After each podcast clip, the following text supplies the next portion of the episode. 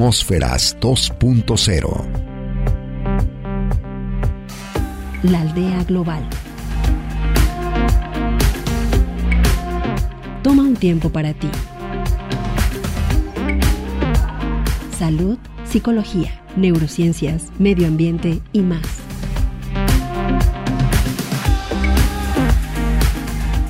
Conducido por la especialista en educación ambiental, María del Rayo.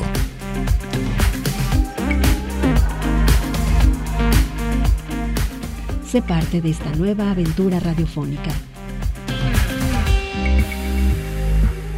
Bienvenidos.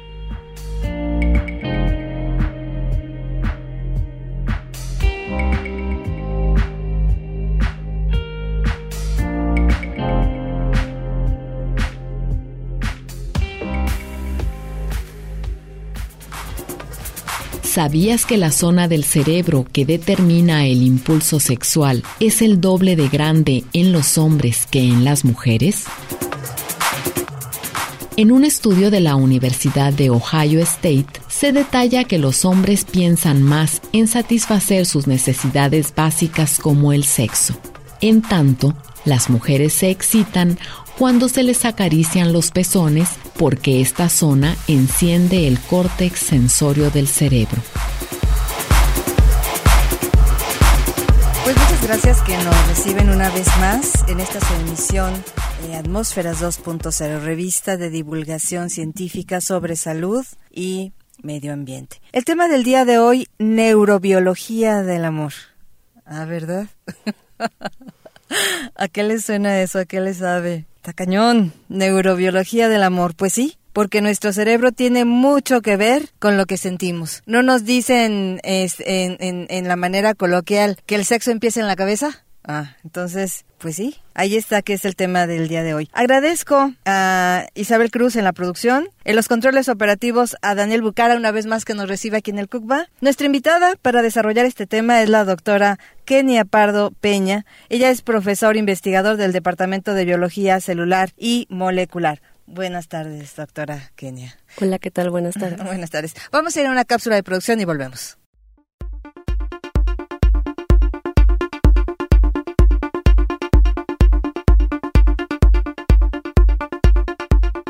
El amor es una fuerte inclinación emocional hacia una persona y en un sentido más amplio hacia un grupo de personas u objetos. Es un sentimiento humano universal, ya que tanto hombres como mujeres de distintas épocas, sociedades y niveles económicos han sido seducidos, perturbados, desconcertados por este poder, dominados por este sentimiento que muchos denominan como mágico.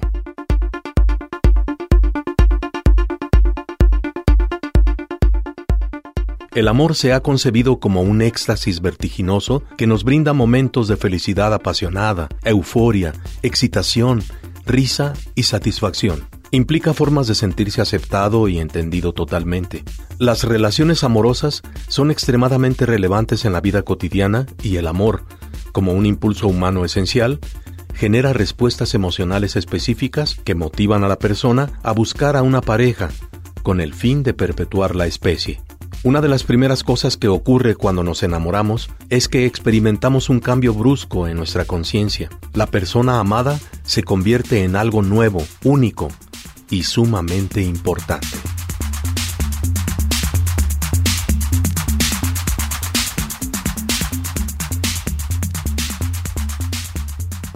Bien, doctora Kenia, la neurobiología del amor. Esto suena así como enorme, como casi trabalenguas.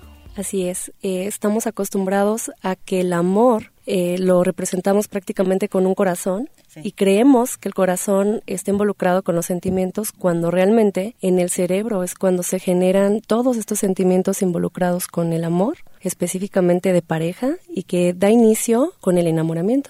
Kenia, pero Luego nos dicen que cuando sufrimos de amor hasta podemos tener el síndrome de corazón roto. ¿Se somatiza en el corazón? Prácticamente se ven afectados eh, muchas estructuras porque hay una sobreliberación de adrenalina y noradrenalina que afecta a nuestro sistema autónomo. Prácticamente cuando estamos enamorados o estamos eh, en una relación en pareja, lo que sucede es que se liberan altas concentraciones de dopamina. que es un neurotransmisor involucrado con muchas actividades que nos generan recompensa, pero también adicción. Que nos generan bienestar, ¿verdad? Felicidad. Pero esto va a ser adictivo. Así es.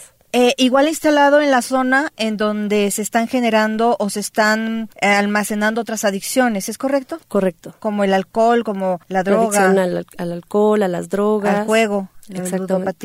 Todas aquellas actividades que nos generen esa, ese gozo, satisfacción, precisamente también tienen la capacidad de generarnos adicción. Y, y entonces esta dopamina es adictiva. Sí. Pero ¿cómo se estructura esto de por qué, por qué estamos liberando, si, si, si debiera ser algo como de mucho bienestar, ¿por qué entra en acción la adrenalina y no la noradrenalina, doctora Kenny? Bueno, eh, la dopamina se genera en un, en un área muy pequeñita del cerebro que se llama el área tegmental ventral. Esa está involucrada con eh, la, la, sobreliberación, con todas aquellas actividades que nos generan una alta recompensa. Puede ser comer, puede ser amar, puede ser una actividad. Entonces, la liberación de dopamina, al producir bienestar, promueve la liberación a su vez de, otras de otros neurotransmisores o otros neuromoduladores, como es posiblemente la adrenalina. Cuando vemos a alguien que nos gusta, que decimos nos ponemos nerviosos, se nos altera la frecuencia cardíaca, se dice que hay un aumento en la frecuencia cardíaca de hasta 130 latidos por minuto, cuando lo normal va entre los 50 y los 100. Entonces, precisamente es generado por la adrenalina vemos una persona, nos impacta de manera eh, sustancial, se libera dopamina de primera instancia y promueve la liberación de adrenalina. ¿Endorfinas también? También. No, eh, dependiendo de la etapa, no, no de primera instancia, entra eh, las endorfinas cuando ya hay una relación, un vínculo, porque las endorfinas y las encefalinas vienen a modular precisamente esta, este boom que provoca la dopamina cuando uno está enamorado. Entonces, las encefalinas y las endorfinas dan una sensación de tranquilidad, de bienestar, de calma, lo contrario que provoca la adrenalina y la dopamina. Eh, de un inicio que, que se pueda decir que es la pasión, cuando tienes el sexo salvaje. ¿Es ahí? Sí, sí. Cuando estamos enamorados hay mm. una activación, sobreactivación de la dopamina.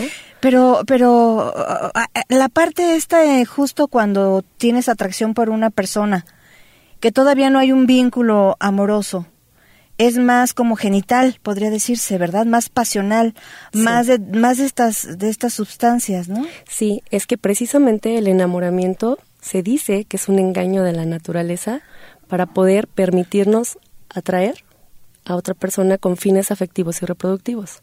O sea que, o sea que estás, no estás viendo lo que en realidad es. Digamos que es un estado transitorio en donde se alteran las concentraciones de neurotransmisores que normalmente están involucrados con otras em, actividades y funciones de manera fisiológica. Pero en primera instancia hay una sobreliberación de dopamina y esta dopamina es la que promueve la liberación de otros factores, neurotransmisores y hormonas, principalmente testosterona y estrógenos en hombre y mujer, que incrementan a sobremanera la, atracción sexual. Mm, y, es atracto, y es atractivo físico y sexual más bien. ¿Cuánto tiempo dura eh, esta sobreestimulación de estos neurotransmisores? Se dice que es un periodo transitorio que puede durar de entre los seis meses y los tres años. Ah, son los famosos tres años. Sí. Ah, parece que no, no, tomes, no tomes decisiones con tu pareja antes de los tres años, ¿verdad? Te dicen siempre. Exactamente. Es por esto. Porque la dopamina activa a su vez el sistema eh, de recompensa del sistema nervioso central que promueve que se inactive la corteza frontal que está involucrada con los procesos de razonamiento. Y entonces no vemos las cosas como son, se inactiva. Por eso dicen el amor es ciego en realidad sí lo es en ese momento porque se inactivan todas aquellas funciones que te hacen razonar y te hacen tomar esas buenas decisiones. También te dicen, la abuelita decía es que el amor es una droga, ¿no? Sí.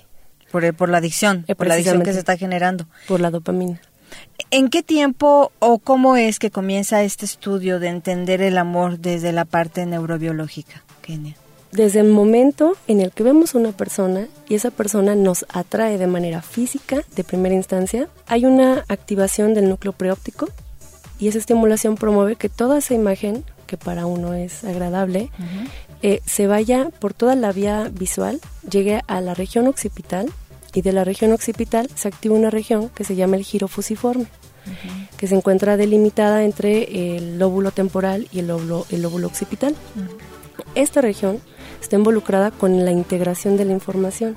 ¿Qué quiere decir esto? Que cada persona tiene almacenado un patrón único de características, ya sea emocionales, cognitivas, intelectuales y físicas, que nos hace atraer hacia una persona. En el momento que una persona cumpla con todas esas características únicas, entonces se activa este giro fusiforme y se va directamente hacia el área tegmental ventral para la formación de dopamina. En ese momento existe una sensación de bienestar, placer y alegría.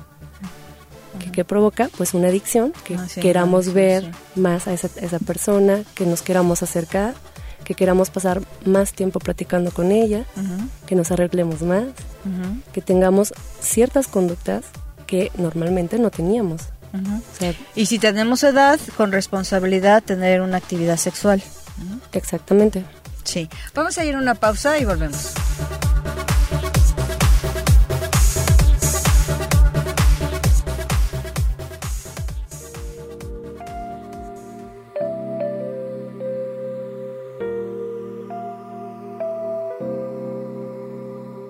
Atmósferas 2.0.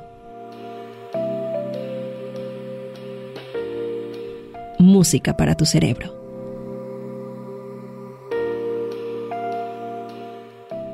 Regresamos.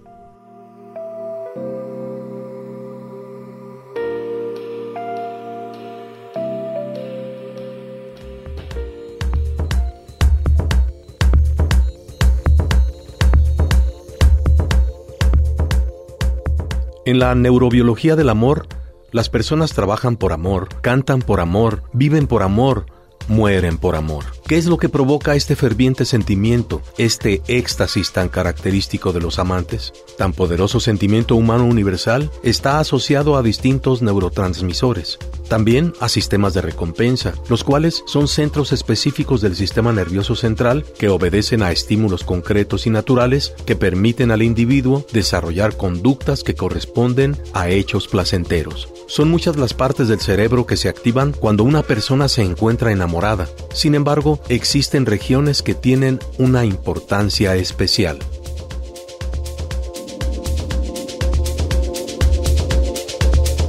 Bien, en la pausa yo le estaba preguntando a la doctora Kenia respecto a, esta parte selectiva, porque yo leía que sobre todo las mujeres somos las que podemos seleccionar generalmente al varón con el que vamos a estar. Y mm, porque bueno, la cultura machista dice que es el hombre que elige, pero, eh, eh, pero este correlato científico nos dice que es la mujer la que está seleccionando al varón con el que va a procrear, o sea, va a tener sexo con el fin reproductivo para la consecuencia ah, consecutiva de la especie, ¿no? Que ese, ese es el fin.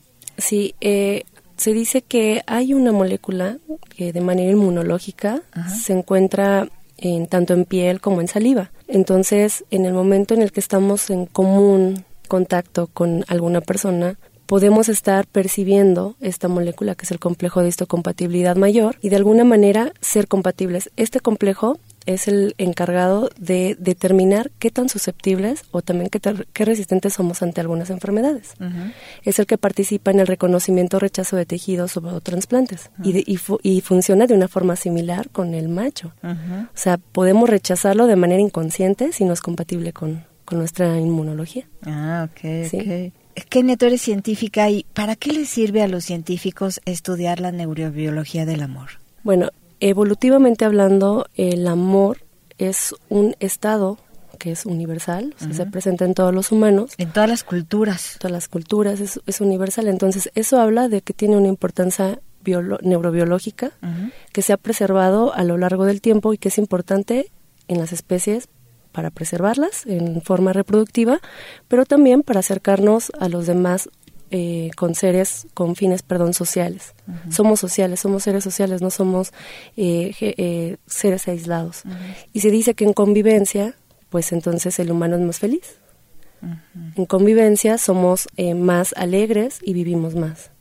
Entonces, la idea de estudiar el amor, precisamente, y las bases neurobiológicas, radica en la idea de estudiar cómo se liberan ciertas sustancias o cómo participan ciertas sustancias en estos sentimientos que todos, todos, todos, todos, o más bien no todos estamos, no todos estamos exentos. Eh, y sin embargo, la cultura te determina en cuanto a cómo manifiestas ese amor, ¿verdad? Por ejemplo, muchos matrimonios en el pasado eran arreglados. Ahí podías o no tener esta atracción sexual, pasional y amorosa con la pareja con la que te ibas a casar. Pero porque no era lo más importante. Era un convenio, era un contrato, muchas veces por beneficio de las familias, de ambas familias, y máxime si eran hablando de imperios, reyes, aristócratas, las cortes, etcétera, ¿no? Pero inclusive en lo más cotidiano, no hace mucho tiempo, el papá elegía con quién se casaba la hija y la hija tenía que aceptar. Y fíjate entonces cómo la cultura se sobrepone a lo que es esta parte instintiva. Pero luego por eso venían los amantes. Así es. Eso, con la amante, eh, eh, eh, en estas cortes este, de reyes franceses y demás, españoles y bueno, imperios austrohúngaros y todos estos, el amante venía a, a, jugar el papel este emotivo sexual, porque pues no, con la esposa pues era el contrato y generalmente no, había desde luego simpatía, en el mejor de los casos, a veces ni eso, eh, pero las amantes venían a sustituir, a, compensar o a, cumplimentar la, esta parte sí. tan necesaria en el ser humano. Claro, eh, a lo que mencionas son matrimonios por conveniencia, pero vienes a, ahorita a platicar eh, las personas que están con otras personas para darle esa parte emotiva al sexo. El sexo promueve una gran liberación de dopamina. Así es, sí una gran liberación. Y no solo eso, también forma promueve la liberación de oxitocina, porque el vínculo, el contacto físico, genera la producción de oxitocina, que es la hormona relacionada con el vínculo afectuoso. Exacto. Antes de ir a la producción, les antes eh, que me están indicando en cabina, les puedo decir, para los chavos o para los chavos eh, no tan chavos, aquellos que se dan por el free, ¿ah? Cuídense porque si generas oxitocina te fregaste, ¿no? Y además es inevitable, vas a generar oxitocina porque dos humanos juntos en un encuentro sexual que sea placentero, a menos que de plano estés diciendo, por favor, ya que esto se acabe porque le quiero correr, ¿no? Eh, eh, eh, esto es un espanto, pero si tienes un sexo placentero, entonces aguas porque vas a generar oxitocina, no te salvas. Vamos a ir a una información de producción, volvemos. ¿Sabías que el cerebro es el órgano sexual por excelencia? Mm, sí, bueno, no sé, pero tiene algo que ver, ¿no? Pues son más que nada pues las glándulas, las sustancias que secretan, la serotonina y todas esas secreciones de placer y de felicidad. Sí, sí lo creo. Es principalmente la que manda pues el gusto. Investigadores aseguran que el órgano sexual por excelencia es el cerebro, ya que los neurotransmisores, hormonas y terminales nerviosas que se concentran en él provocan que tengas una experiencia íntima placentera. Mm, me decía la doctora Kenia ahorita en la pausa que eh, no te dedicabas de lleno a esto del estudio del amor. No. Ajá. Eh, más bien lo que yo hago es eh, estudiar la epilepsia. Ah, ok, ok. Sí, sí, sí, sí, yo hago estudios sobre mm, precisamente cómo participan ciertas moléculas en el establecimiento de, eh, de estos cambios que ocurren en, en las personas o en los pacientes para que después generen crisis. Ah, muy bien, sí. Toda esta parte neurofisiológica y biológica, ¿verdad? Química.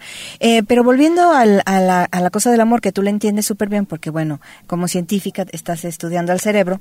Em, entonces, ocurre que cuando abordas eh, al macho que te gustó, en, términos incentivos, al, al varón, al, al hombre, y estás teniendo una actividad sexual y una actividad amorosa, entonces se generó, se generó un vínculo y entonces toda esta carga hormonal enorme de dopaminas, este, bueno, oxitocina después, pero ya quedamos que también la adrenalina y la noradrenalina intervienen, ¿no?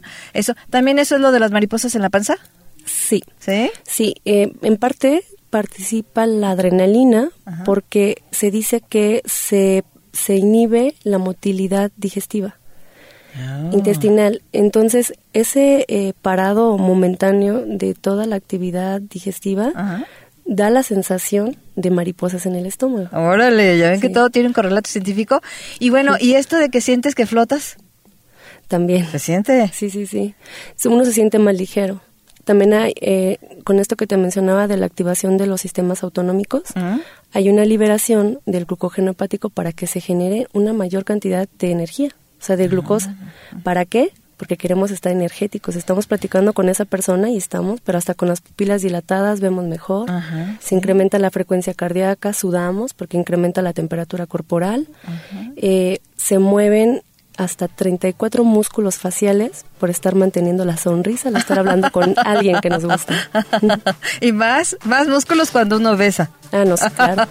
Porque el beso, esa es otra historia. Esa es otra historia que luego este, nos tienes que venir a platicar. Pero el beso tiene tantas cosas buenas. Es la, es la más poderosa vitamina que puede existir. Un buen beso. Claro. De hecho, eh, un beso también promueve una liberación exagerada de oxitocina. Y de testosterona si te También. pasan saliva. Sí. Si es un beso ensalivado. claro. Vamos a una pausa y volvemos.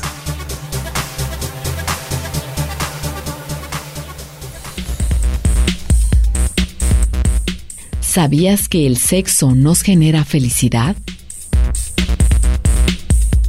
Durante el sexo se liberan una gran cantidad de hormonas.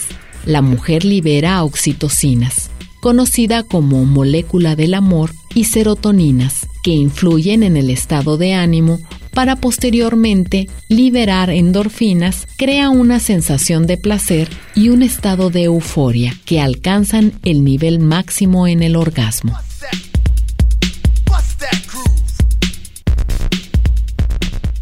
Bueno, aquí en la pausa pasándonos tips.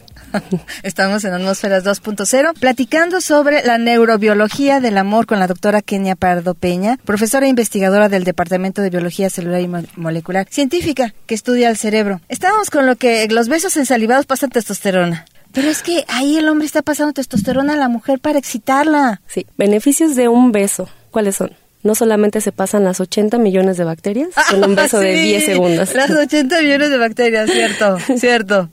No solamente eso, se activan también músculos faciales, se promueve la liberación de oxitocina que genera el vínculo con la pareja, pero también el hombre con la saliva nos transmite testosterona Sí. que impacta de manera instantánea en nosotras para incrementar el deseo sexual. Sí, sí, sí, sí, sí. Sí, es- esa es una de las maneras. Y la mujer, me estaba explicando Kenia, eh, también pasa estrógenos al varón. Claro, en el beso también nosotras, no solo a ellos nos pasan hormonas, nosotras también tenemos la capacidad de transmitir estrógenos a través de un beso. ¿Y qué promueven ellos? Lo mismo, atracción sexual e incremento en el deseo sexual. Es increíble cómo eh, todo esto te hace eh, las eh, mariposas en la panza, sentir que flotas, toda una sensación de súper felicidad, te sientes eh, el más chido de la película, lo puedes hacer todo, eh, nada te vence.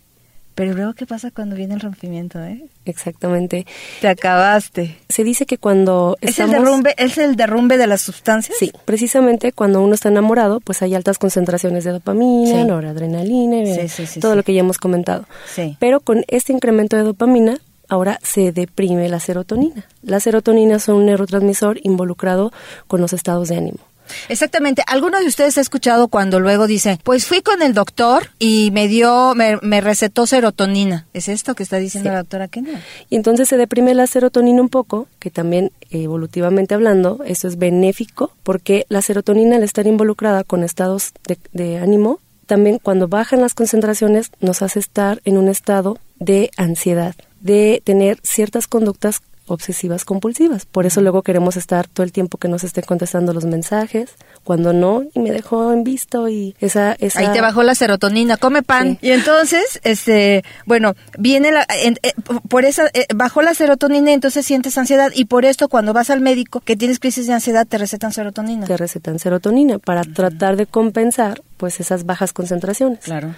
¿Y eh, qué pasa cuando una relación pues está ya en pareja? Ah, este, perdón, Kenia. Es que si estás teniendo ansiedad, eh, ansioso no puedes eh, estar funcionando en el mundo. Ah, sí, claro. Lo haces, pero lo haces como muy forzadamente, muy violentadamente, digamos, eh, al interior tuyo. E, e inclusive tienes también, eh, presentas somatizaciones, palpitaciones, taquicardias, ¿Y sudoraciones, depresión? tristeza, o no duermes, duermes mucho o no duermes. ¿no? Este, se presenta el, el- el miedo. ¿Miedo También. a qué? Pues no, no sé, pero el miedo me paraliza.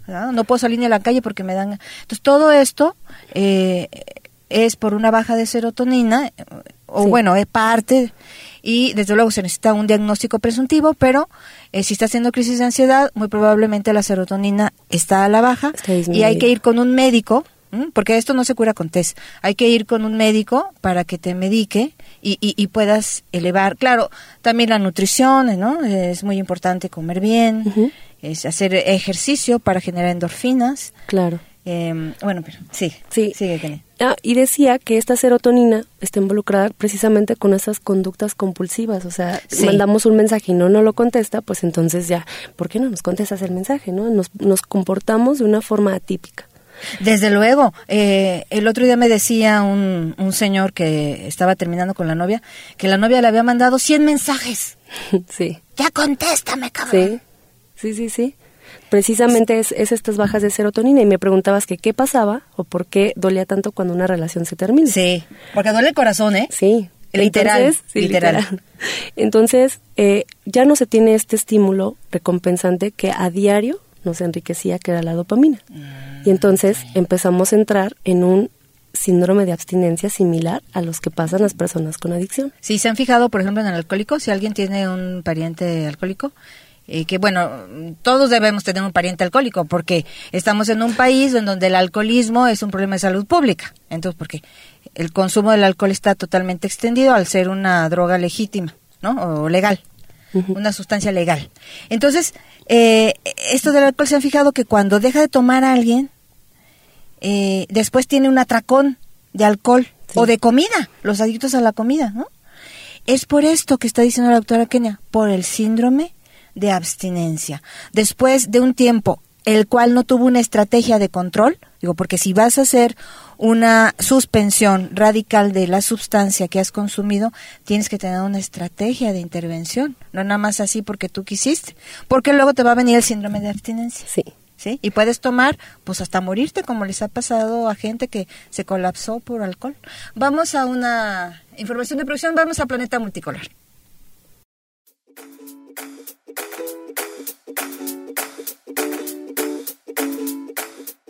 Que el amor es ciego, que las mujeres son más enamoradizas, que el hombre es infiel por naturaleza, son algunas de las afirmaciones más comunes sobre el amor. Pero, ¿qué hay de cierto en todas ellas? ¿Es verdad que el amor a primera vista existe y que la llama se apaga con los años? Estudios científicos tienen la respuesta a estas y otras cuestiones del corazón.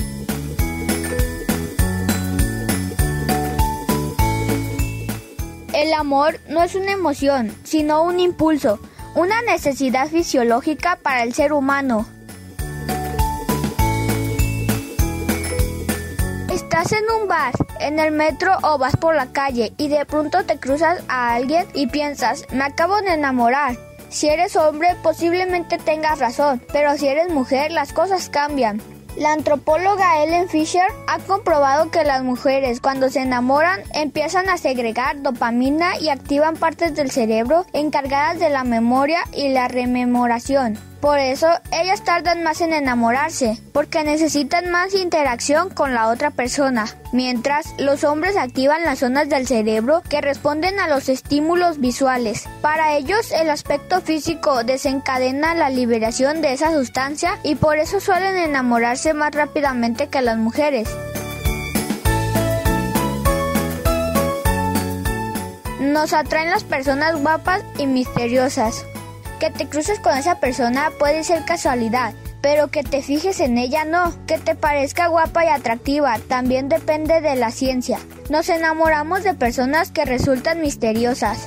Esto se debe que el misterio está asociado con la novedad y esta a su vez con la dopamina. A ello hay que unir que, según un estudio realizado por la Universidad de Nuevo México en 2011, los seres humanos nos sentimos atraídos por la simetría. Esto quiere decir que las caras simétricas activan las áreas cerebrales implicadas en el enamoramiento.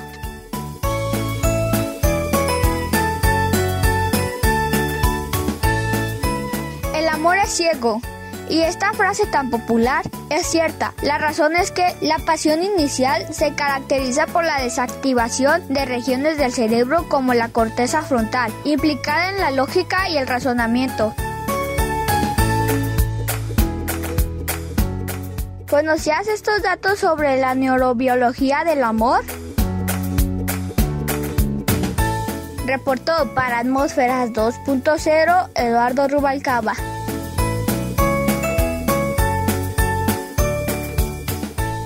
Muchas gracias, Eduardo. Una información que en verdad nos sirve.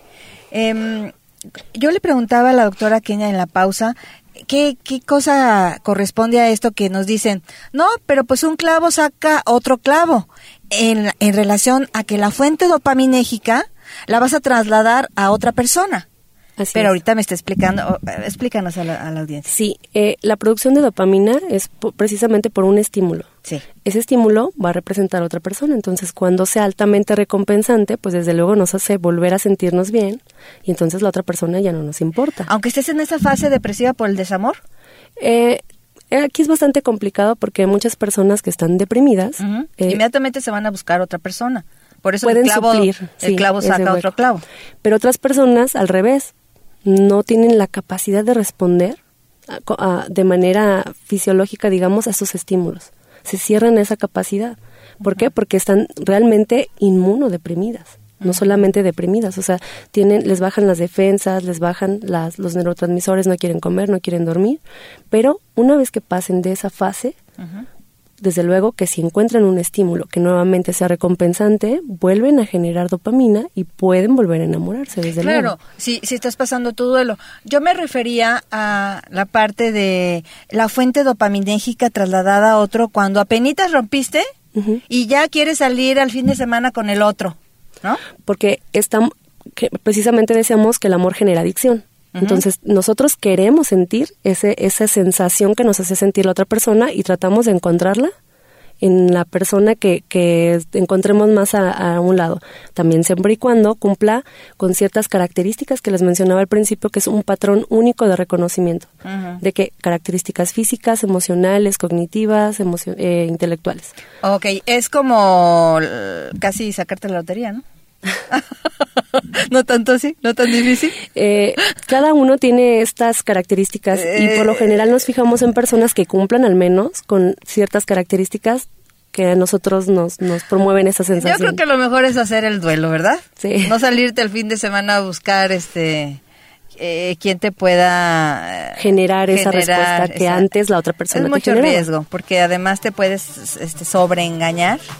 Y además traes y luego después son sobreengañada o sea a ti misma y luego con el duelo encima porque no acabas de hacer el duelo sí, ¿no? el duelo también tiene sus etapas sus etapas en correlato emotivo psicológico y neurobiológico. Vamos a una pausa una pausa y volvemos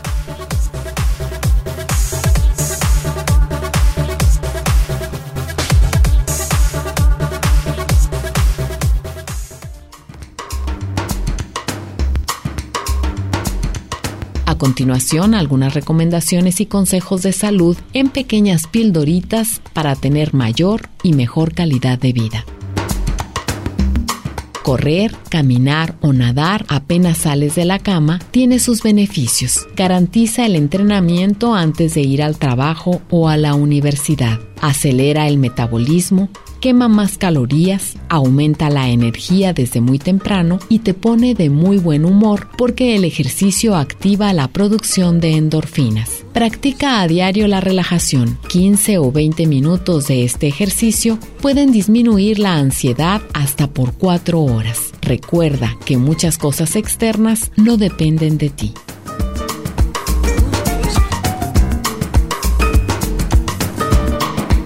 Pues llegamos al último bloque de nuestro programa que ha sido una delicia. Espero que les esté gustando. Siempre es bueno conocer este cuándo estamos generando dopaminas, cuándo nos están pasando testosterona sí. y cuándo pasamos estrógenos. no, y, todavía nos falta la parte de que hay un estudio. Eh, ya ves los gringos cómo estudian todo. Entonces a ellos les da muchísimo por estudiar toda esta parte eh, emotiva, sexual, neurobiológica, toda la parte química neurofisiológica. Y entonces ellos están haciendo estos estudios eh, sobre la depresión y el semen en la vagina, que es antidepresivo. Órale, sí. sí. Pero entonces esto es una bronca, porque si quieres tener sexo responsable con condón. Exactamente, pues ya, no, tenemos ese estímulo. Ya no se pudo. Ya, no se pudo el, remedio de la antidepresión, ¿no? Sí, ya, ya no, ya no aplica, ¿verdad? Tiene que haber esa interacción. Tiene que haber esa interacción. Sí, física. Sí, sí, sí, sí. Bueno, se nos llegó la hora que estamos terminando y danos un mensaje final, así como para cerrar el tema de la neurobiología del amor. Muy bien. Si ustedes están experimentando, experimentaron o probablemente experimentarán cambios que son eh, placenteros, de felicidad, eh, por ver a una persona, déjense llevar están experimentando la química del amor. Nomás tengan sexo responsable, ah, ¿no? no, porque si no, sí, déjense llevar, pero bueno, este, con responsabilidad. Agradezco especialmente en esta charla deliciosa en la que hemos aprendido mucho más de nuestro cerebro y cómo funciona. Ahora ya ven que todo tiene una razón, hay una razón científica por la cual tú sientes lo que sientes. Y, y desde luego, cuando hay un desequilibrio hormonal, cuando hay un desequilibrio de neurotransmisores, hay que acudir con un especialista. Así No lo echamos en saco roto, ¿verdad? Así es. Una amiga tenía 10 días sin poder dormir bien por una cosa de desamor. Tuvo que ir con la psiquiatra. No hay vuelta de hoja, ¿eh? Son cosas delicadas. Eh, la falta de sueño eh, es muy, muy delicada. Eh, puede mm, desequilibrar muchos sistemas en nuestro cuerpo. Igual otras cosas que nos pueden suceder. No tener miedo, pues estamos en el mundo. Hay que amar y hay que saber que también puede venir el desamor y hay que enfrentarlo. Gracias, doctora Kenia Pardo Peña, profesor investigador del Departamento de Biología Celular y Molecular. Y bueno, pues con esto concluimos. Espero que la información brindada eh, haga que eh, podamos tener mejores herramientas para tomar elecciones en nuestro presente. Elijamos el presente y elijamos la felicidad. Hasta la próxima. Gracias. Gracias.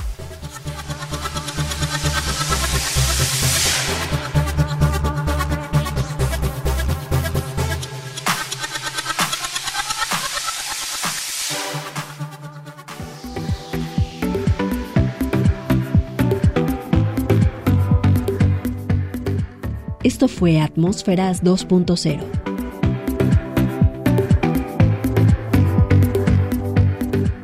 Saber vivir.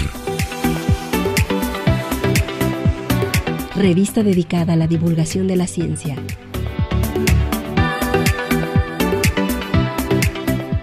Gracias por acompañarnos.